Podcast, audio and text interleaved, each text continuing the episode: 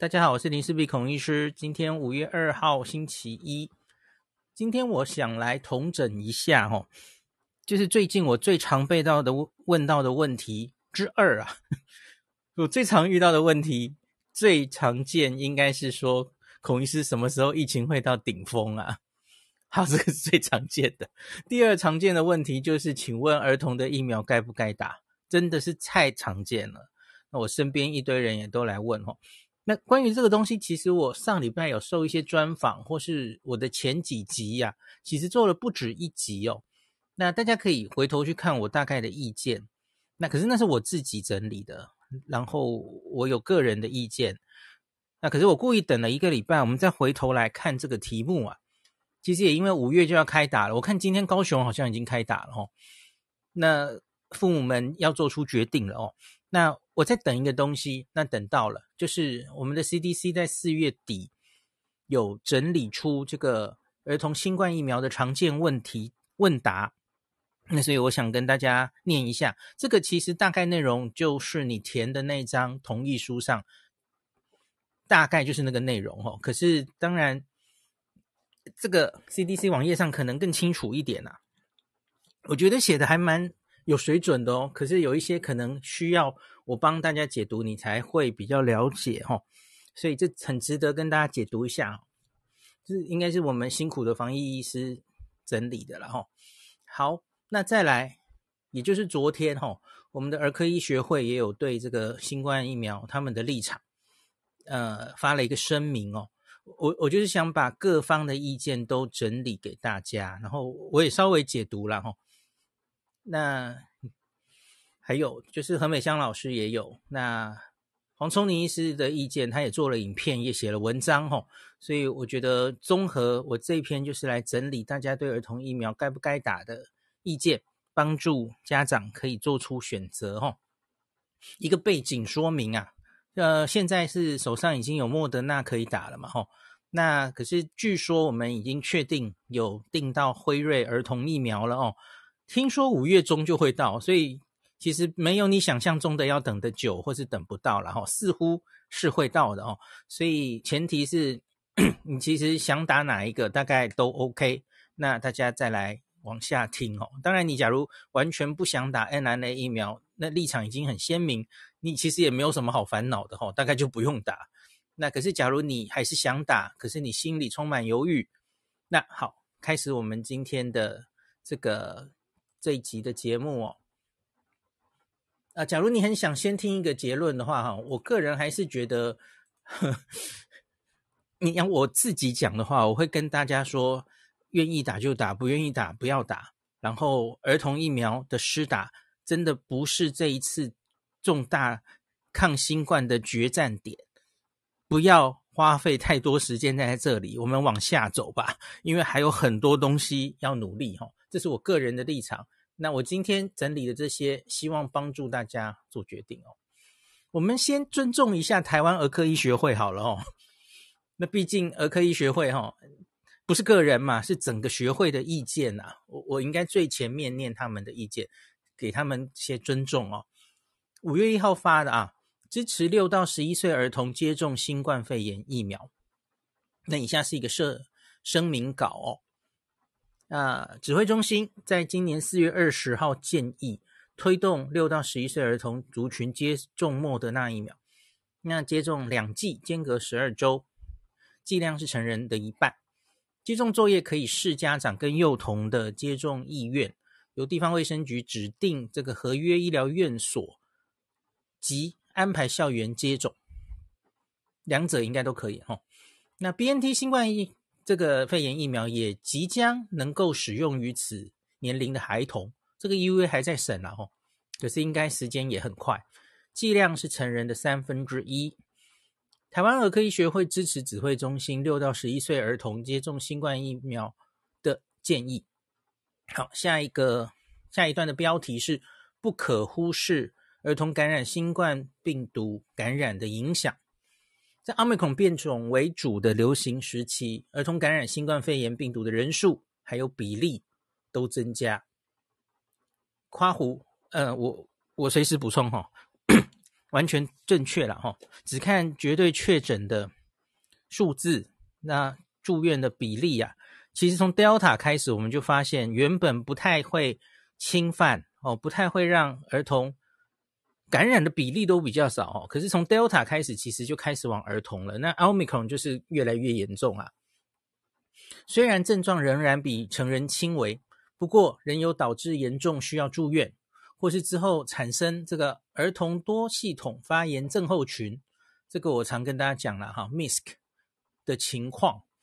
六到十一岁儿童接种新冠肺炎疫苗，可以减少本身的感染、重症或是并发症与死亡的发生，并降低疾病的防治措施，比方说停课，对于儿童受教权及生理心理发育之影响。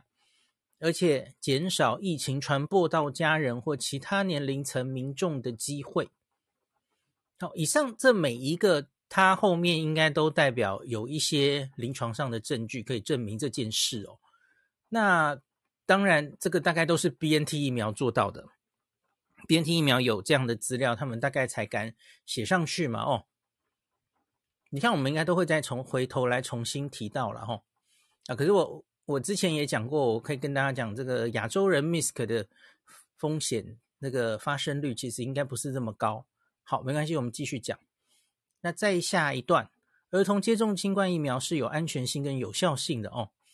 目前世界各国已经授权使用于此年龄层的新冠疫苗，主要就是莫德纳跟辉瑞两种 mRNA 疫苗，在临床试验都呈现充足的安全性和有效性的证据。补充一下，这大概就是那个免疫桥接，哦，呃，几千人的临床试验，哦，试验显示副作用严重程度多半都是轻度到中度，大概一到三天之内可以缓解。受试个案都没有，在这几千人里面，哈，都没有严重不良反应。注射部位的反应大概是六到九成，就是注射的地方会红肿热痛这样子啊，多属轻微。那疲劳或头痛大概两到六成，大概都是第二季比较多。发烧在第一季啊，小于百分之五到十，但第二季可能会达到两到三成。好，这个说的是莫德纳，请注意哈、这个时候是莫德纳。BNT 的话会再小很多，因为我跟大家解释过了嘛，这个 BNT 剂量就比较小。好，那他说，假如是发烧的话，哈，那大概有。一般是不会超过摄氏三十八点五度，那很稀有、很罕见会超过四十度啊。总体的反应相对于这个注射莫德纳的青少年跟成人族群是比较轻，可是发烧可能略多。对于局部肿胀、疼痛，可以使用冰敷来缓解。发烧的时候如果没有伴有其他的危险迹象，可以给予退烧药或请儿科医师诊查处理啊。那、哦、这里其实我比较有意见的是，你这个写的数字其实是莫德纳 没有写清楚，因为 BNT 剂量差很多，BNT 发生的几率就比它小很多。这个我有秀给大家看哈、哦，这个应该是要大家考虑之中的一个因素啊。好，再来我们继续下一点，儿童接种疫苗产生心肌炎的几率啊，低于青少年。mRNA 疫苗副作用方面较让人担心的心肌炎跟心包膜炎。在大规模施打的国家显示极为罕见，而且明显低于青少年的发生率。夸胡，这应该全部都是 BNT 的资料。莫德纳现在没此资料，这又没有写清楚了哦。好，再来。此外，美国的资料显示，五到十一岁男性幼童感染新冠后，出现心脏方面症状的风险。就是感染新冠病毒本身呐、啊，它也是会有心肌炎的哦。那而且是这个是接种疫苗疫苗引起的心肌炎，大概四点四倍啊，也不不是很高啦哈。可是就是要反过来跟你说，你这么担心疫苗发生的心肌炎哈，那可是其实得病本身也会心肌炎哦，而且病毒的心肌炎有可能比。疫苗的心肌炎严重哦，这之前也跟大家分享过。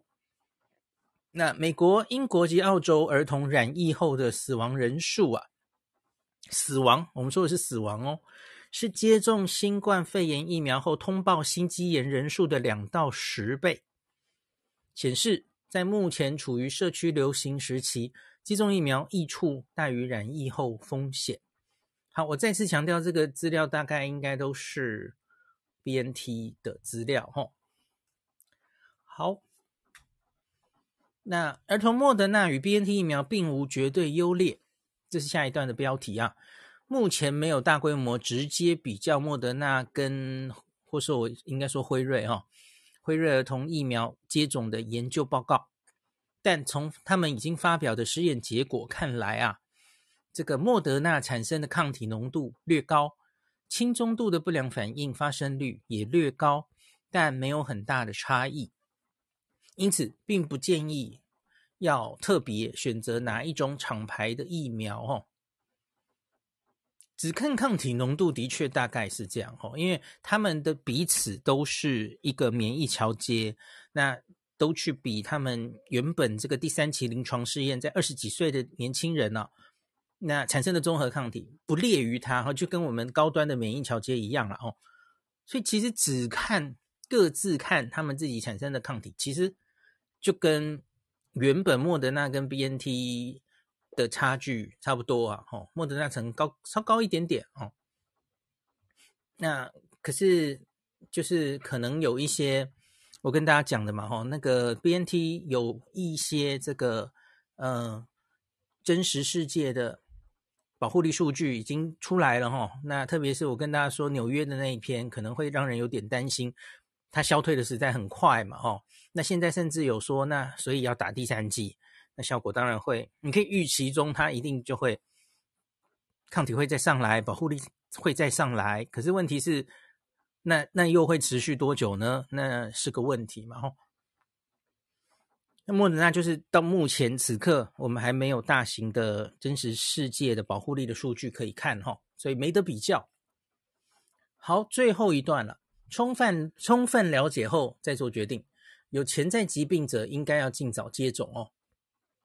接种疫苗利大于弊，但家长如果对于疫苗仍持着这个高度疑虑啊，并不会强制要给孩童接种，因为 n r n 疫苗通常是第二剂反应较大，也可以考虑先接种一剂再观察后续。不过，有潜在慢性疾病的儿童感染新冠肺炎，演变为重症或产生并发症的风险较高，应该要尽早接种，并完成建议的接种剂次。结语：面对新冠这个战役，我们要保努力保护自己心爱的家人跟孩子。施打疫苗增加保护力是一项重要的措施，虽然无法完全免于感染，但可以降低重症的发生率。若万一孩子受到感染，也无需惊慌，留意观察，戒慎而不恐惧，一起打赢这场战役。好，念完了。那这个是学会发的哦。那接下来我们来看一下黄医师发的好了，我们先来黄看黄医师，因为黄医师出文比较远一点，然后我们再看何美香老师哈。黄医师这个是四月二十三发文，二十七号有更新哦。那他发表在亲子天下的文章，那当然配合这一篇文章，他也有出一个影片，我都会附在 Podcast 的前面，让大家从连结点过去观看、哦。那黄医师的这一篇的标题叫做“终局之战：软着陆与新冠病毒共存，儿童疫苗打不打？”哦，黄瑽宁医师在他这篇文章的后面有提到儿童啦，哈，那他说这个疫苗只能保护自己，不能保护他人了。他说，由于奥密克戎病毒株的免疫逃脱，目前不管哪一种新冠疫苗，只有接种后两三个月啊。可以减少感染，以及保护身边的人。再来还是会得到病毒。我补充一下了哈，应该是说打两剂之后可以维持两三个月。那打三剂一样也可以维持两三个月，都不错。可是然后就掉下来了哈。打一剂的话，资料其实不是很多。可是黄医师的影片有列出一些只打一剂的效果哈，大家也可以去参考一下哈。可是我想那个资料应该还不太多。好，那继续念。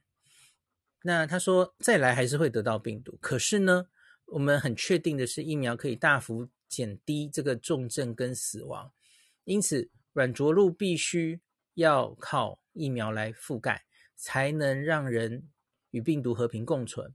从这个角度来看呢、重症率低的儿童族群需不需要接种疫苗，就见仁见智了哈。我们已经整理过很多资料，告诉大家，这个随着年龄下降，这个新冠就不会重症的几率就是越来越低嘛，吼。那完全是十岁十岁往上跳哦，那个重症跟死亡都发生在比较年长的人哦。那以纽约的一项研究来举例，针对五到十一岁的儿童，疫苗对奥密克戎的病毒株的保护力只剩下十二 percent 左右，这是经过了大概一个月。这篇我有跟大家分享过嘛，吼。可是呢，虽然保护力是降到十二 percent，可是不可以忽视的是，它也减少了大概一半的住院率啊。住院有降低，其实这算已经很不错了，吼。换句话说，儿童感染新冠病毒，以美国的资料，它的住院率大概是千分之一，就是每一千个人。儿童染疫会有一个人需要住院，这种几率哦。可是，假如你打满两剂疫苗，如同纽约这个研究一样啊，你可以降为两千分之一甚至更低，那这是可以预期的效果。那上述这个纽约的研究是 BNT 疫苗，由于莫德纳疫苗的剂量较高，也许保护效果会更好，也许哦，但副作用也会比较大。那重点来了哦，每次朋友问我六到十一岁孩子要不要打疫苗，我的回答都一样，经典的回答：如果孩子没有打疫苗，爸妈会担心到睡不着觉的话，那你就去打；如果反之，如果孩子打了疫苗，爸妈反而睡不着觉，那就别打。如果还有第三个如果哈，夫妻为此吵架，两边意见不合不同啊。骑墙派的做法，那就是先打一剂，如同刚刚的儿科声明一样哦，先打一剂再说。根据青少年疫苗的经验，接受接种一剂疫苗就能预防多数的小儿多系统发炎症候群 （MISC） 的发生，也已经够好了哈、哦。好的，所以这个就是黄医师简单的对于儿童疫苗的的一些建议。那他的影片里有更详细的说明，大家也可以去看一下哦。那接下来我们来看何美香老师的意见哦。五到十一岁儿童到底要不要接种新冠疫苗？哦，阿嬷，我不想打疫苗，这是应该是美香老师自己的自己的 孙儿吧？哦，父母把这十一岁小孩棘手的问题丢给我，殊不知这个阿嬷也不是。对什么问题随时都有答案呢、同意还是不同意他呢？没有数据怎么决定？若以这个李冰英老师所说啊，ACIP 召集人李冰英医师所说，这一波奥密克戎疫苗台湾儿童致死率啊，可能是万分之一，要不是疫苗，是奥密克戎疫情。对不起，假如是万分之一的话，当然可能应该要打哦。但是和和老师说，第一次听到这个数字，直觉反应是。这个数据应该有问题啊！一年来，我的直觉已经历经网络假消息的一再考验，证实我的直觉相当精准。听起来不对的，查验了也真的都有问题哈。Granny，我们下周一就要决定了啦。前天我再被催一次，原本想要仰赖 ACIP 开完会，有可能公布他们用于利利弊分析的资料给父母参考，又落空了。他们依惯例没有公布，台湾的 ACIP 是不会公布详细的那个呃会议记录的哈、哦。惯例，假如还是用那万分之一的死亡率哦，可能是错误的数据，当然做不出最佳的决定。既然是最后通牒，那我就在周末熬个夜。以下是我收集到的美国新冠感染儿童的资料啊，因为现在我们面对的已经是 Omicron 了，当然要把 Omicron 分出来看哦。美国十八岁以下的儿童，大家知道是小儿科，那儿科医学会，美国儿科医学会的资料，这有一集有话好说，我们有秀给大家看嘛？哦，十八岁以上就算儿童了。小儿科的范围，在奥密克戎流行期间，新冠致死率是万分之零点五一，而在奥密克戎之前，美国的资料哈是万分之零点九八。那可是这个是零到十七岁的总数字啊，我们要怎么看五到十一岁呢？我们都知道，儿童越小，死亡率可能会越高啊。可惜美国这份报告没有分儿童的年龄层啊。那再来，再拿另外一份资料来推估佐证啊，这个是美香老师在那个世界儿童基金会那个时候有秀过哈、他说显示这个零到四岁儿童的死亡人数是最多死亡人数的族群。那所以呢，五到十一岁感染奥密克戎致死率应该一定是小于万分之零点五一才是哦。好，那第三篇报告。在另一篇有关儿童因为新冠住院的报告中，这是美国 CDC 的研究啊，确实显示，在儿童年纪越小，住院率是越高的。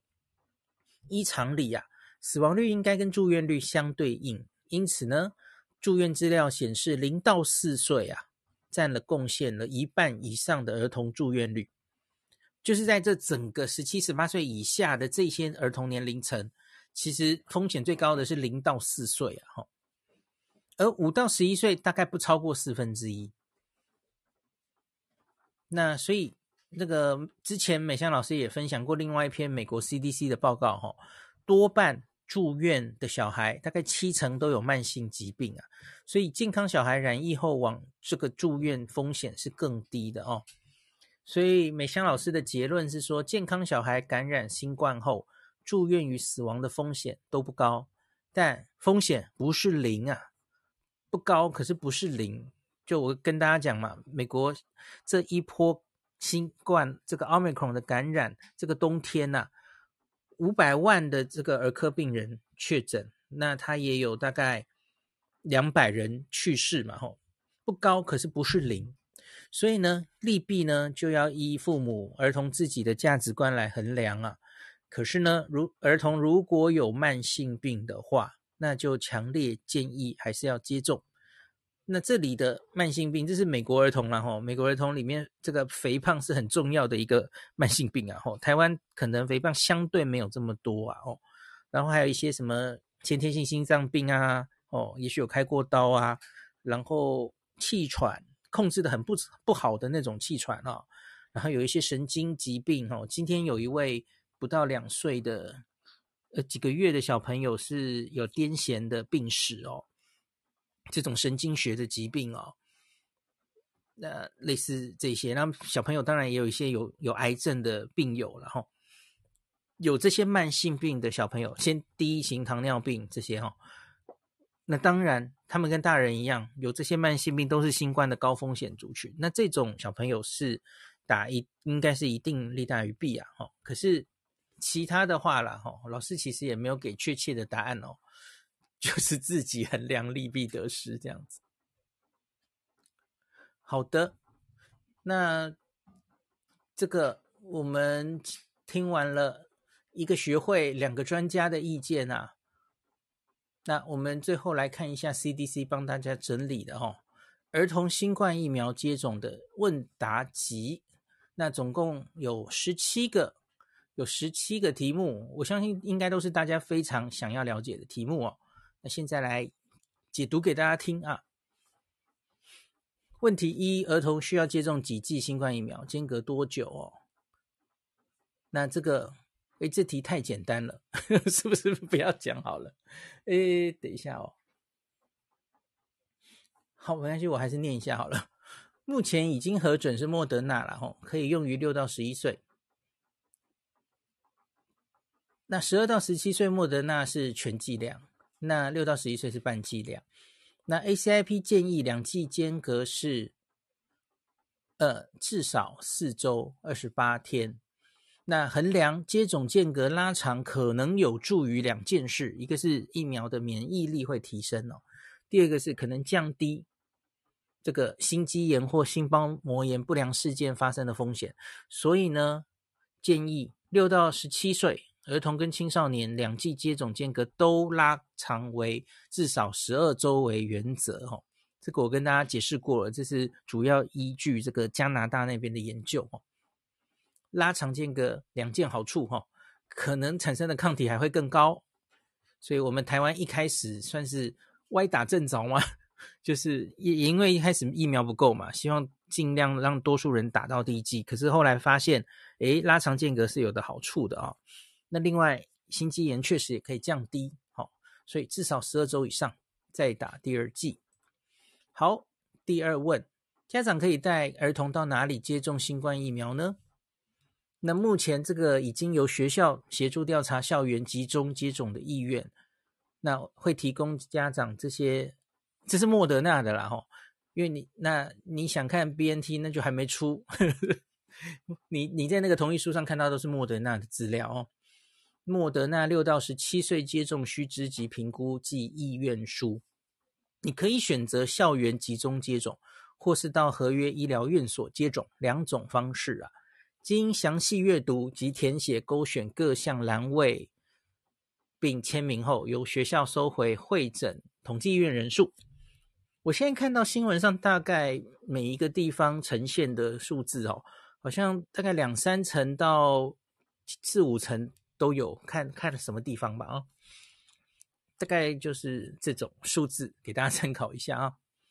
那前述对象接种作业实际开始接种日期是由教育单位跟辖区的卫生局协调，依调查意愿的人数安排规划接种期程。从五月二号，也就是今天开始啊，各县市会依实际情况陆续开放。好，第三问，家中有满六岁。可是没有上学的儿童可不可以接种呢？可以的，由家长携带儿童到地方政府卫生局安排或指定的合合约医疗院所接种，满六岁就可以哦。如果那个时候你是就读国小附设幼稚园，部分教育单位及卫生局也可能视情况，那就协调跟国小医院调查一起安排校园集中接种，这是可能的哈、哦。所以可能要问一下你的学校。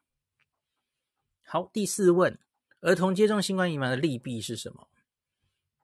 嗯，接种将对个人产生保障，包括预防有症状的新冠感染、预防重症或并发症及死亡。另外，亦可能对群体产生利益，例如减少病毒在社区中的传播。夸胡，但接种新冠疫苗对变异株的减少程度尚不清楚。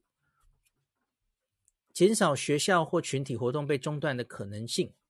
好，这里要停下来说明一下了哦。嗯，因为其实对 Omicron 来说，效力已经大大减低了。那之前已经跟大家讲过了嘛，吼，所以他才写的很保守。他说，亦可能对群体产生利益，他用的是亦可能，对吧？所以其实我个人觉得这一点其实是不能太期待甚太多的了，哈。好，然而接种前仍需衡量可能产生的微小风险，包含了因为 mRNA 疫苗接种之后发生心肌炎或心包膜炎等极罕见的不良反应。多数这样的案例症状轻微，可以自行缓解，它的严重度与发生几率皆低于罹患新冠感染本身导致的心肌炎或心包膜炎。这个刚刚儿科的声明也说过了哈，甚至还有比例跟大家讲。好，再再来这一段，他忽然提到了 MIS-C，孩童多系统炎症症候群是一种新冠发生之后并发的全身严重发炎反应。我补充一下，它大概是发生在感染之后两三周之后，了哈它不会马上发生的哦，就是有点类似我们自体免疫呀、呃，回头攻击我们全身的系统这样子哈。那接种疫苗对于预防五到十一岁儿童发生此症的作用未知，但是早期数据显示疫苗可能具有保护作用。我解释一下喽，那这个就应该是之前对于青少年那会发这个打疫苗预防它后续产生 MIS-C 会有保护力哈。诶，这题后面还有提到诶。呃，我我看一下要不要一起讲哦。好，有的，我们把第八问提早来这边讲哦。这个 MIS-C 是一种与新冠相关的罕见疾病，它会引起心脏、肺、肾脏、大脑、皮肤和眼睛的多系统的发炎症状啊，这很可能会很严重，而且需要住院治疗。目前导致 MIS-C 的原因不明，但可能与病毒本身感染有关哦。据估计，每两千五百名感染新冠的儿童，大概就有一名发生 MIS-C。通常在感染后两到六周发生。那他这里没写致死率，在美国致死率大概是一 percent 哈。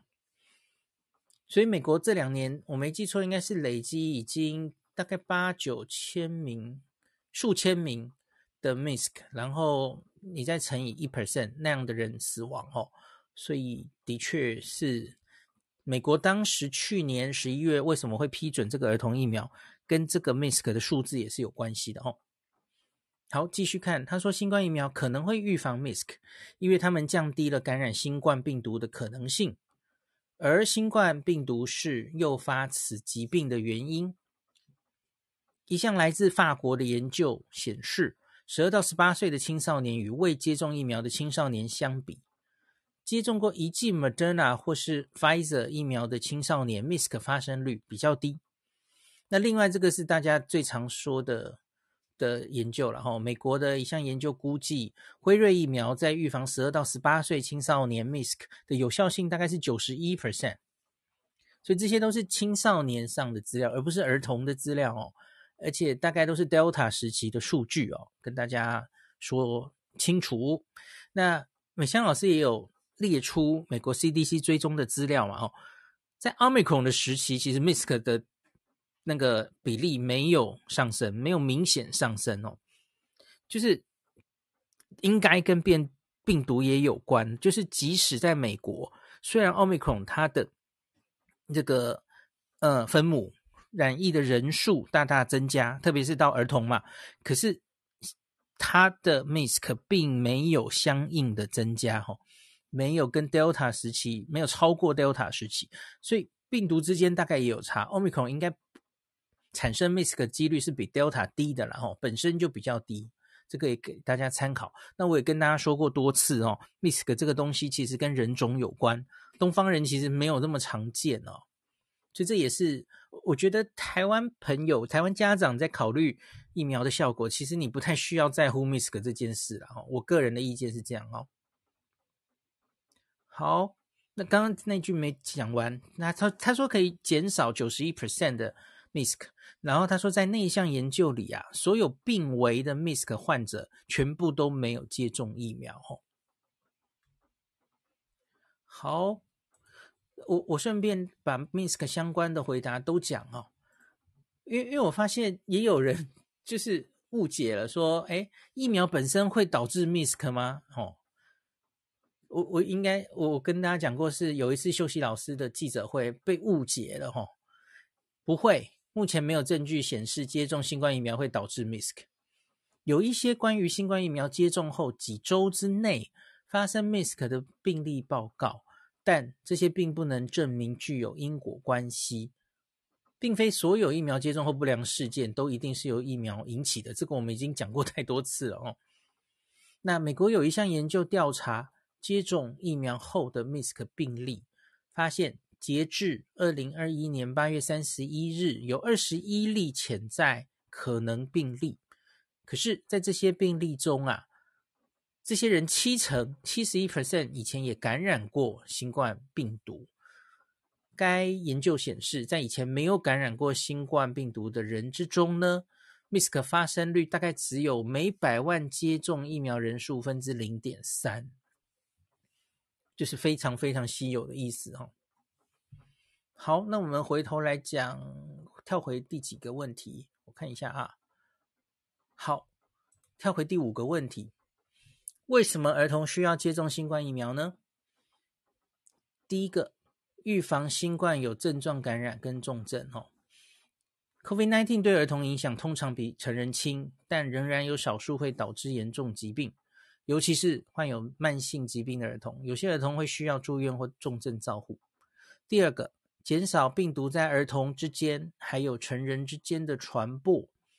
儿童之间以及从儿童与成人间的家庭传播是很常见的哦，特别是 Omicron。BA.2 比 D one、B A one 厉害哦。接种疫苗可以降低传播病毒的可能性。儿童接种疫苗也可以减少病毒在社区发生儿童间以及易感族群成人间之传播。第三个，防止两件事，其他并发症包括了这个急性感染后的症候群，就是 co post COVID 的，就是 long COVID 慢性后遗症的意思了哈。有一个正是另外一个词叫做 post COVID post COVID nineteen condition，好或是我们刚刚讲了很多的 MISC，可以有证据哈，疫苗可以防止这两件事。即使罹患新冠康复之后，也有可能出现长期并发症。那新冠急性感染后症候群是指发病后三个月，就是一百二十天之后，可能会出现持续至少两个月的症状，包括什么呢？疲劳、呼吸短促、认知功能障碍等等。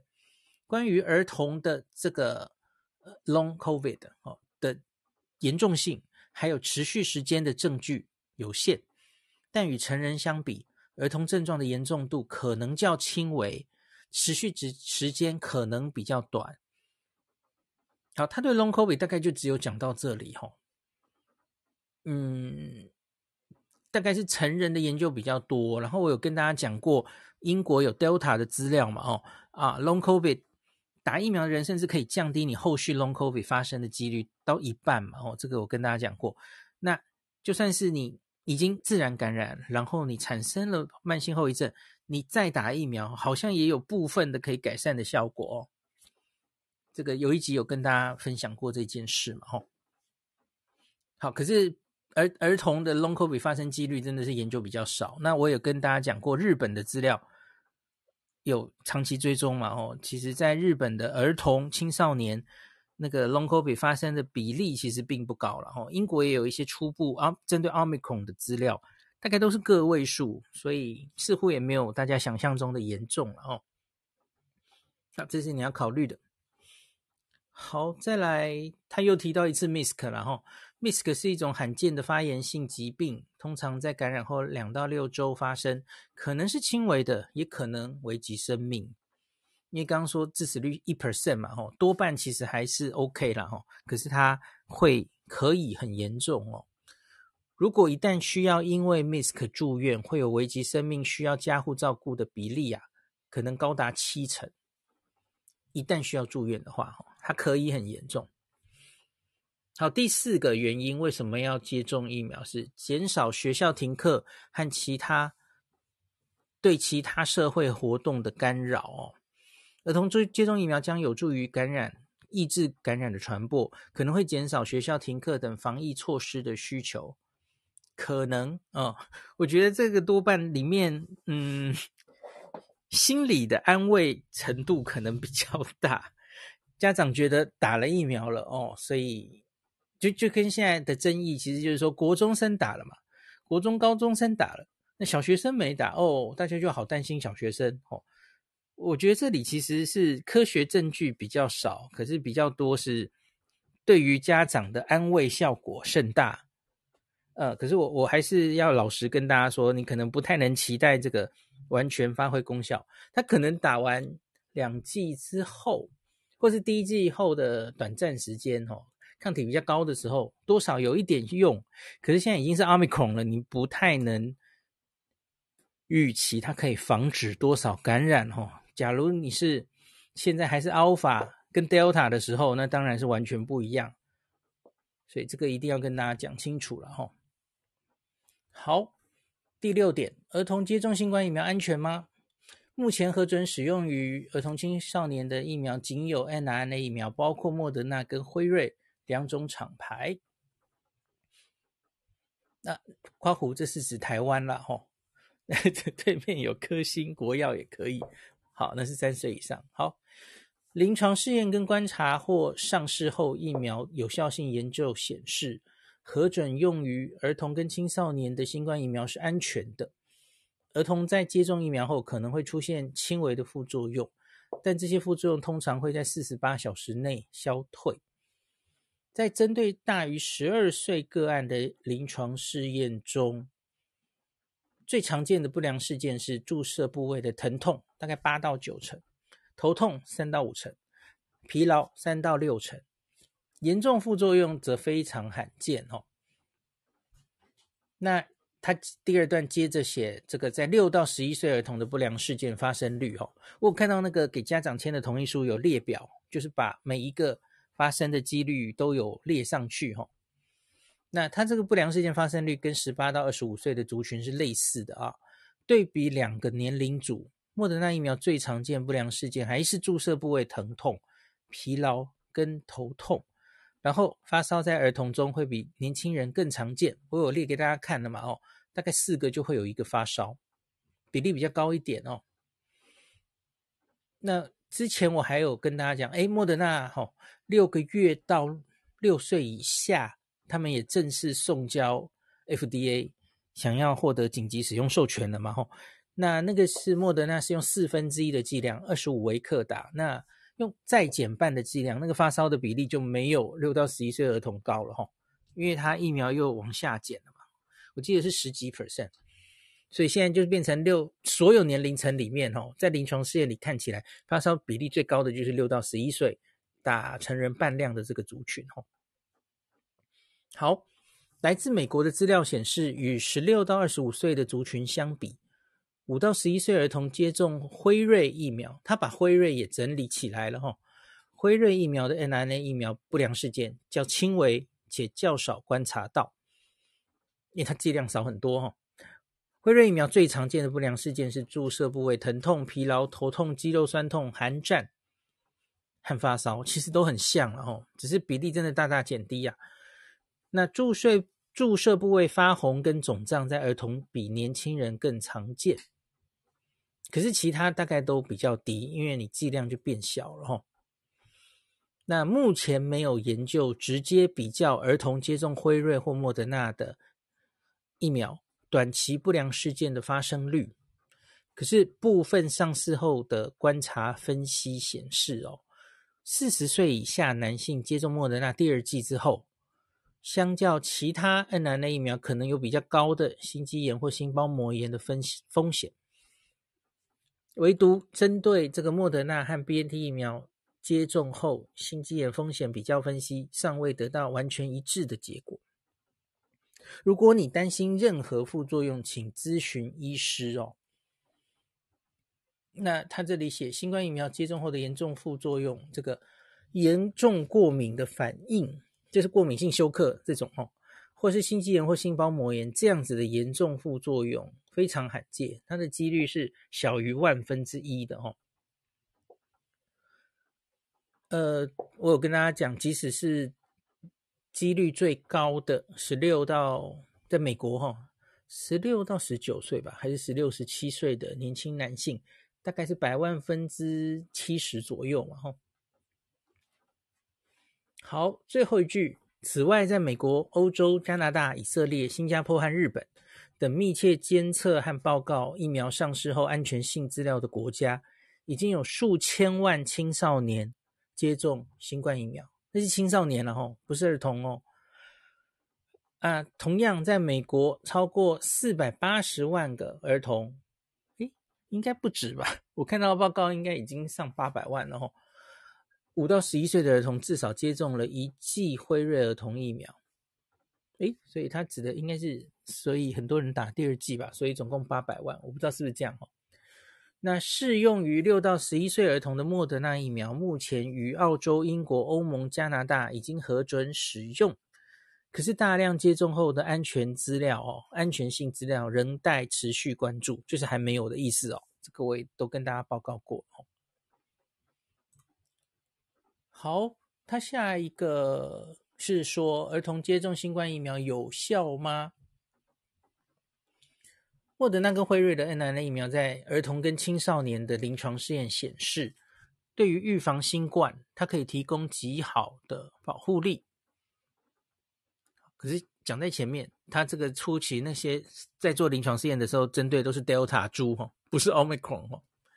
好，一项针对五到十一岁儿童这个辉瑞疫苗的临床试验显示，它在预防这个感染的保护力是九十一 percent，括弧非 Omicron，这应该是 Delta 了哈。那莫德纳也有哈，它的临床试验一剂一剂疫苗在预防感染后出现症状的保护力是九十三 percent，而第二剂之后呢，安慰剂只有一组一例，只有一例产生症状。那疫苗组是零例，因此没有办法估算这个疫苗的保护力，因为都很少哦，一个是零，一个是一。那针对 Delta 变异株来自美国跟以色列的青少年进行的观察性或是上市后疫苗有效性研究，辉瑞疫苗在十二到十八岁青少年预防住院的保护力是九十四，预防感染的保护力是九十，可惜 Delta 已经一去不复返哦。OK。那成人研究显示，疫苗在预防奥密克戎变异株感染效果比较差，但仍能有效预防住院。关于这两种儿童疫苗对于奥密克戎变异株的实际疫苗保护力的研究尚未发表。哎，其实应该 BNT 至少有一个针对奥密克戎的，对，它它还是预印本，所以它还没有正式发表这样子哦。可是初步有一些初步的资料了哈、哦。好的，那我们接下来进行到第十题，这还真多哎。好，新冠疫苗对会对儿童造成永久性伤害或是长期副作用吗？疫苗出现罕见副作用的机风险很小，疾病本身相关的风险要大得多，因此接种疫苗的好处大于风险。国外已有辉瑞跟莫德纳一样疫苗获准用于儿童，以保护他们免受新冠的侵害。国内目前莫德纳疫苗是适用于六到十一岁儿童了哈。呃，这里我要补充一下了哈，国外的状况通常是在疫苗可以开打前，他们的儿童很多都已经自然感染过了哈，所以因此当然在那种环境下哦，家长们可能就会觉得那那还要去打疫苗吗？好像没有这么大的必要哦。在英国、美国很多都是这样哦。我记得叶师跟我说。英国儿童开打前，不是开打前，是这一波 Omicron 开始前，他们已经是不是六成都得过了？之前的变种病毒，然后在这波 Omicron 结束之后，那 那应该已经是大概七成还八成都感染过。那这时候你还需要打疫苗吗？大概不需要，家长就会很犹豫，或者根本不觉得有这种需求。可是这个状况当然跟台湾不一样了哦，台湾一样，大家都。是温室里的花朵被保护住的，那现在要开始大型的感染哦，那所以嗯，也许考虑可以跟别国不一样嘛哦，你知道英国、美国的这些小朋友，他们都是已经也许有六成这个以前针对以前变种病毒的自然感染后，他们来迎战奥密克戎，所以他们已经有。自然感染的保护力了，可是这跟台湾小孩可不一样，对吧？那所以你要说，那我们应该要看香港，然后我们应该要看澳洲跟纽西兰的小朋友怎么样？哈，呃，就是没有打疫苗的状况下，然后对奥密克戎是不是比较容易重症？哈，似乎好像也没有看到，就只有香港好像稍高一点嘛，哈，致死率是万分之一这样。好，OK，那我们继续看，嗯。我他写啊，这些重复的我就不要念了吧。好，他说疫苗接种之后可能有机会发生心肌炎或心包膜炎，可是发生的预后多半是良好的吼。那它会什么时候发生？多数发生在接种后十四天内。那第二季的发生率高于第一季。四十岁以下男性发生率比女性跟其他的年龄层高哈。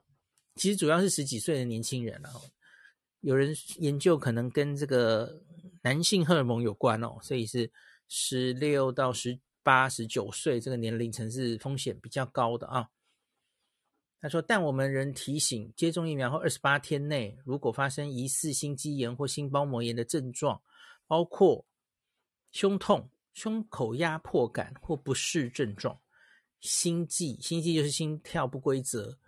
觉得心脏会跳拍，哦，那晕厥、晕倒，哈，呼吸急促、运动耐受不良，比方说你走几步路就很喘，没有力气爬楼梯等等，你务必要立刻就医，而且你要告知医生哦，我两个礼拜内哦，我哪一天接种过哪个疫苗哦。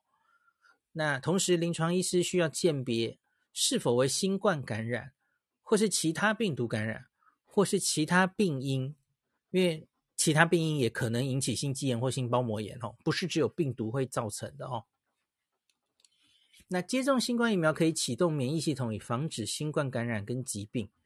当其他疫苗发生罕见的严重永久性不良事件的时候，通常是在接种之后不久，通常在六周之内发生。因此，我们从跟别的疫苗观察的长期的经验，哈。在接种疫苗数年后，是不太可能会出现疫苗接种这个的不良事件的哈。那 mRNA 新冠疫苗在接种之后，mRNA 会进入体内，很快被代谢排除掉哦。这个我跟大家讲过了嘛，mRNA 的技术反而它早期是就是因为它太容易排除掉，在身体里没有办法存很久，这是它一直早年没有办法成功的原因嘛。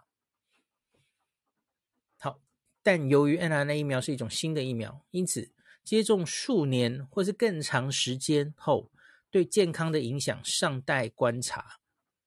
他也没有办法把话说死吼。科学总有可能会出人意表的地方哦。他他没有把事情说死哈，没有发生的时候谁知道对吧？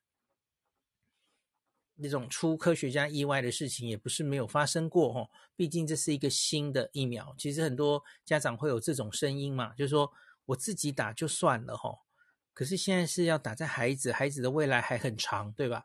那假如这个 n r n 疫苗真的以后被证明会有一些永久的伤害，那怎么办呢？哦，类似这样的想法。好。第十一问：有潜在健康问题的儿童可以接种新冠疫苗吗？新冠疫苗接种的禁忌症包括对疫苗成分有严重过敏的反应史，或是先前接种本项疫苗剂次曾经发生严重过敏反应者。除了禁忌症之外，建议患有潜在慢性病的儿童接种新冠疫苗，特别是他们的疾病状况可能会增加罹患重病风险者。吼。就是你反而应该要尽快接种，吼、哦，这个其实就有点类似成人。我们现在，呃，成那个年长者常常说我我我一堆慢性病，所以我不适合打疫苗，这是类似的啦，哦。这这是一体两面，因为现在台湾流行这么流行，你染疫的风险很高，你染疫之后重症的风险比别人高太多了，所以反过来。你你反而不是应该问说，那我可不可以打疫苗？不是，是你你需要，你比别人更需要这个疫苗。那接种前请咨询诊治，就是你原本的医师啦，以便了解特定的健康状况是否会增加严重新冠的风险。好，第二十二题，正在服用其他药物的儿童是不是可以接种新冠疫苗？大多数情况下，正在接种。药物治疗的儿童跟成人哦，应该在接种疫苗前后继续进行你的常规治疗，不应该在接种疫苗之前或之后停药。可是以下几种状况可能会建议你延迟接种疫苗，或是延迟特定的药物。第一个，如果注射部位这个出血或淤伤的风险很高，可能会建议服用凝血剂的人，抗凝血剂的人。延迟接种疫苗，大多数服用稳定剂量抗凝血剂的人，可以在病况稳定的情况下接种。那再来一个，可能是比较常遇到的，就是接受免疫抑制剂的治疗的人，包括了化疗哈。因为你本身感染新冠后严重度可能会比较高，因此接种新冠疫苗是很重要的。那这些患者治疗周期中可能会有一个时间点。比方说，那个药物浓度最低的时候，哈，预计会对疫苗产生更好的免疫反应，或在某一些情况下，你可能会暂停一剂免疫抑制剂，以最大限度的提高对疫苗的免疫反应，就是故意停药了，哈，抓一个空档，看来打疫苗产生好的免疫力，这这当然就一定要跟你原本的医师好好商量嘛，吼，讨论这个接种疫苗的最佳时机。好，接下来也是非常多人问的问题，第十三问：儿童感染新冠后，是否仍应该接种新冠疫苗呢？CDC 给答案是是，应该要。虽然感染新这个 COVID-19 后，人体会产生有助于预防新冠感染的抗体，我们称为自然免疫。可是自然免疫可以持续的时间尚不清楚，故孩童已经痊愈之后，仍应该要依时程接种新冠疫苗。然而，感染新冠后短期内再次感染的风险可能会降低。那新冠确诊者建议从发病日或是确诊日起，包含无症状感染者吼，至少间隔三个月后再接种新冠疫苗。哎，这个答案跟我一样，哎，对过答案了。至少间隔三个月吼，请大家记住这件事。这这不只是对孩子啦吼，原则上就是你假如感染后，需不需要再打第三剂、第四剂吼，我就跟大家说，三个月后再说吧吼，搞不好那时候会有新的疫苗吼，新的变种病毒。然后也许会有次世代疫苗哦，所以先不用那么烦恼，三个月后再说哦。好，第十四题，儿童接种新冠疫苗后是否应该避免任何活动？那他的答案是说可以继续进行所有日常活动。那如果接种疫苗后没有特殊身体不舒服，可以继续日常运动。诶，其实，在青少年。男生会建议不要激烈运动哦，可是他们大概是觉得心肌炎的风险应该没那么高，所以倒没有特别建议哦。他只说如果感觉不适，比方说是发烧或疲倦，那就建议休息，并是需要就医。好，第十五问，十五问可能是白问了。儿童是否会借由接种新冠疫苗而感染新冠病毒？当然不会啊，里面又没有活病毒哦。儿童不会借由接种新冠病毒的感染哦。COVID-19 是受到可以在人体内繁殖的活性冠状病毒感染。目前全球供应的任何新冠疫苗都没有含活性的冠状病毒哦。那我顺便回一题，你也不会因为打了新冠疫苗 PCR 就 positive 哦，不会的。那再来，接种疫苗可以。帮助我们免疫系统学会如何辨识跟抵抗新冠病毒。过程中有部分人可能会出现发烧症状，是接种疫苗后可以预期的反应之一，并非代表这是感染新冠的症状。疫苗接种后需要两周后才能产生免疫力，这是打第一剂或第二剂的情形。吼，打第三剂大概一一周就好了。吼。那大多数新冠疫苗需要接种两剂基础剂才算完整接种，因此你在这整个过程中也有可能因为暴露而受到感染，这是有可能的嘛？哦，并非接种疫苗所致。对，到完整有保护力，大概是你打完第二剂之后再往后算十四天这样子。哦，好，第十六问：如果我的孩子还没有接种新冠疫苗，他们上学是否安全呢？那新冠病毒在学校环境中的传播较家庭环境少。如果您的孩子尚未接种新冠疫苗，他们仍可上学，但仍需落实勤洗手、戴口罩的防疫措施。诶，这里我要反过来说，即使打了疫苗，还是要维持勤洗手、戴口罩啊，因为疫苗就没有办法完全防治，然后这些 NPI 是没有办法放的哦。好。一般而言，儿童感染新冠感染的影响通常比成人低，而且由于我国十二岁以上完成两剂新冠疫苗接种率已经蛮高的哦，因此儿童亦可以受到某种程度的保护。好的，那最后一题呀，来到最后一题啦，为什么不同国家的儿童新冠疫苗接种政策不同呢？截至二零二二年一月二十七日，全球总共一百二十七个国家开放五岁以上儿童接种新冠疫苗。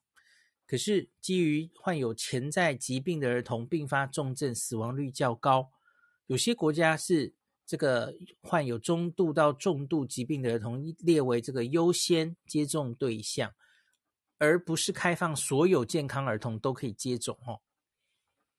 COVID-19 在儿童中引起严重疾病的可能性比成人小，而且新冠疫苗开发的初期是以成年人为临床试验对象哦，缺乏在儿童族群使用的实证医学。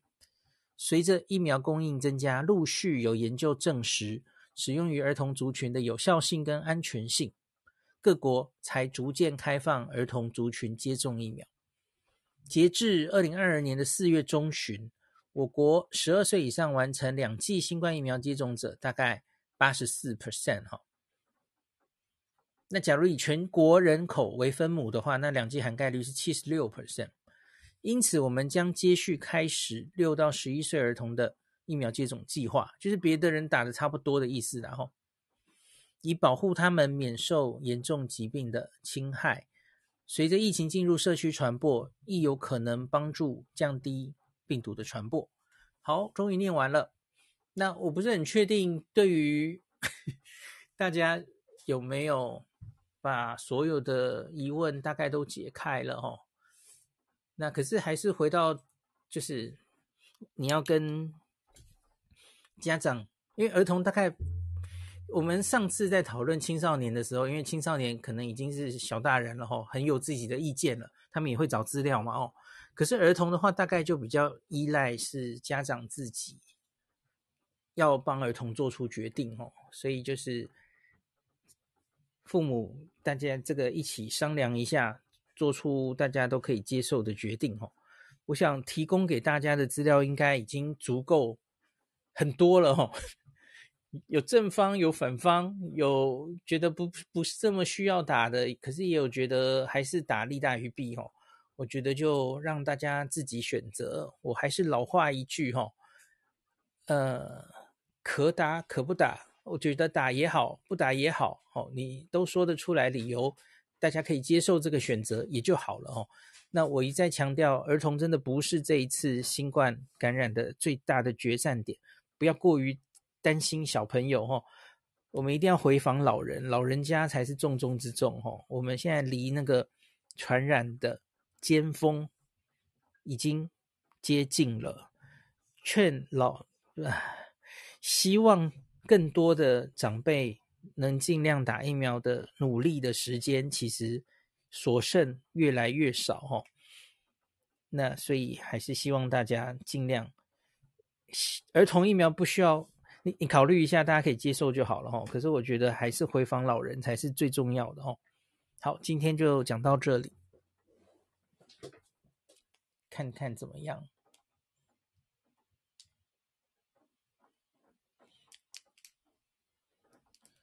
呃，有人问孔医师会让小孩打莫德纳，我已经回答过了，我小孩已经过十二岁了。可是，假如我有一个十岁的小孩哈，我大概还是会打吧。嗯，因为我的小孩，我可能会着眼于，我觉得总有一天要回日本玩嘛，所以我应该是会打。那。那假如我比较重视安全，希望他完全不要不舒服，我就会选 BNT。可是我假如担心他受到感染，啊，我可能会选莫德纳。可是因为我完全不会担心儿童染疫，耶，我几乎完全不会担心，诶，所以我大概会比较重视安全性这里，所以我可能会打辉瑞。嗯，我觉得没有一定要到，大家还是自己。我我我讲的终究也是我个人的意见了哦，那大家其实也可以再去听听别的别的专家怎么讲的哦，做最后自己跟另一半最能接受对小孩最好的建议哦。我其实也蛮同意你你你很担心被感染哦，先打一针的策略其实不错啦，我自己也有讲嘛哦，你就先打一针啊，莫德纳进可攻退可守哈，我不知道。十二周之后是不是可以混打辉瑞哦？我不知道，不敢保证哦。那或是你其实就是对于莫德纳的不良反应的比例有担心，这五月中之后辉瑞儿童疫苗也许就会到了，其实你也等得到哦。其实我觉得选择没有那么难做了哦，要打或是不打，其实都你说得出理由来，那全家和乐融融都接受这样的选择就过了哦。好，那今天就讲到。感谢您收听今天的林氏璧孔医师的新冠病毒讨论会。如果你觉得这个节目对你有帮助，喜欢的话，欢迎你推荐给你身边的朋友，或是在 Apple Podcast 上面留下评价，后也可以留言哦，五星好像每天 都可以留哦。希望大家当我的种子教师，推广正确的新冠卫教，以科学防疫，不要只以恐惧防疫。行有余力的话，欢迎您赞助林氏璧孔医师喝杯咖啡。让我可以在这个纷乱的时代继续分享知识，努力做正确的新冠相关卫教。如果你想看到更多孔医师分享的新冠疫情相关资讯，或是林氏必发的日本旅游资讯，欢迎你加入脸书上的日本自助旅游中毒者粉丝专业。那或是我也有 LINE 的官方账号，或是 Telegram。那这些连接都在 p o c k e t 前面的我的电子名片里面。可以在一个页面就看到我所有的发声管道，都欢迎您加入。那我们就下一集再见喽。